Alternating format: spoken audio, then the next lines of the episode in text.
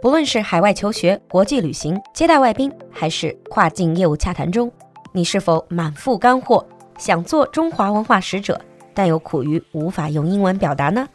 酒馆全新迷你板块 China Story，用英语说中国，双语播出，适合不同段位的你。让我们一起讲述有趣有料的中国故事。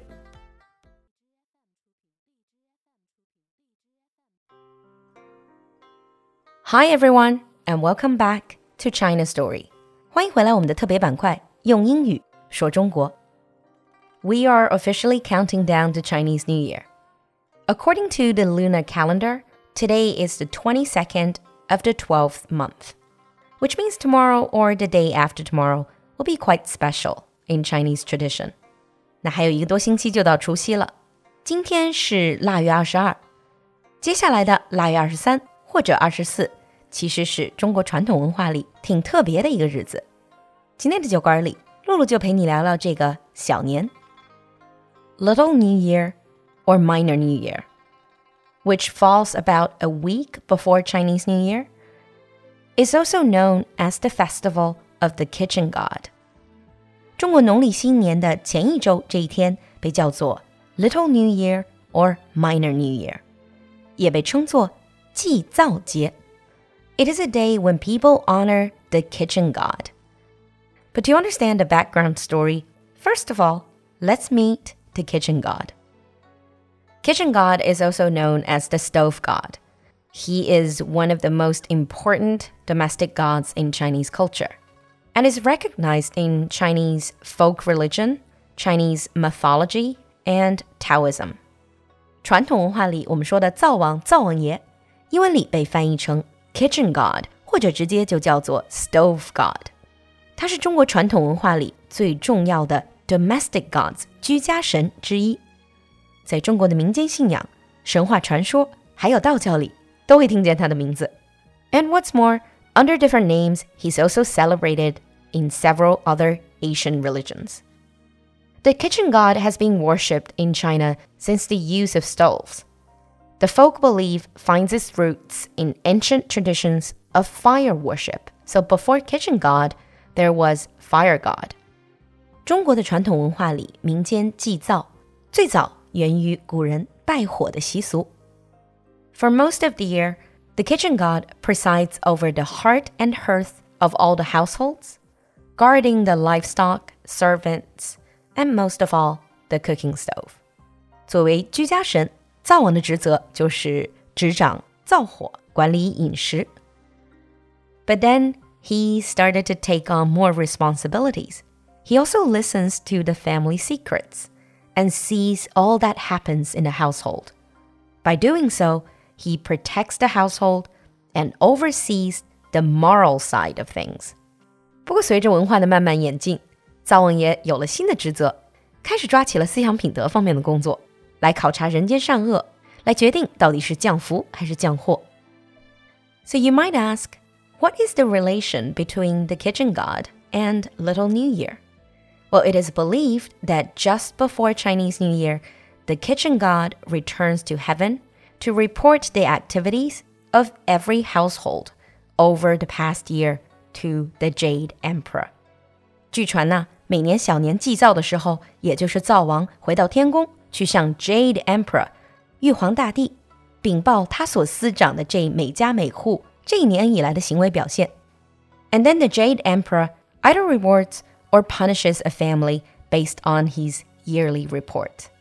这样听起来是不是有点纪律委员的意思？Now remember in the beginning I said Little New Year is either tomorrow or the day after. This is because when it comes to Little New Year, they are different traditions. People in the north celebrate it on the 23rd, while people in southern China celebrate it on the 24th. And this has a lot to do with the history. 关于小年祭灶到底是腊月二十三还是二十四？其实，在清朝中期之前，祭灶日一直是腊月二十四。不过，从清朝中后期开始，帝王家就于腊月二十三举行祭天大典。为了节省开支， 顺便呢，就把灶王爷也给拜了。上行下效，中国北方的老百姓也就提前一天在腊月二十三过小年。 而南方的大部分地区仍然保持着腊月二十四过小年的古老传统。But what exactly do people do traditionally?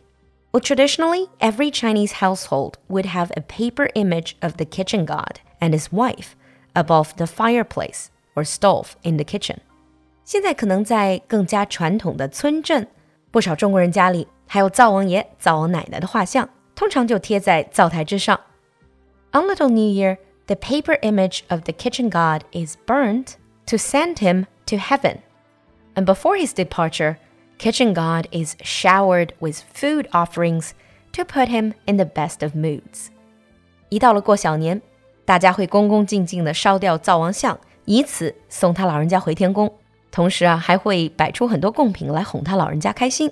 Among the offerings, there are sweets of various sorts, including something traditional called tanggua. These are sugar candies shaped like pumpkins. 这也是为什么传统的童谣里就有一句叫“二十三糖瓜粘”。The reason people prepare these type of candies is because they believe this will seal the kitchen god's lips and encourage him to only say good things about the family when he ascends to heaven to make his report. 这个又黏又甜的糖瓜就有这么两层寓意：一方面是让他在玉帝面前嘴上抹了糖，捡好的说；另一方面也是因为这个糖很黏，会黏住他的嘴，让他没法打你的小报告。And usually during the new year, the kitchen god is then welcomed back by pasting a new paper image of him beside the stove. And from there, the kitchen god will oversee and protect the household for another year. 那到了新年，大家还会毕恭毕敬地换上一副新的灶王画像，把灶王爷接回来，让他继续做好他的居家神，保护你的家宅。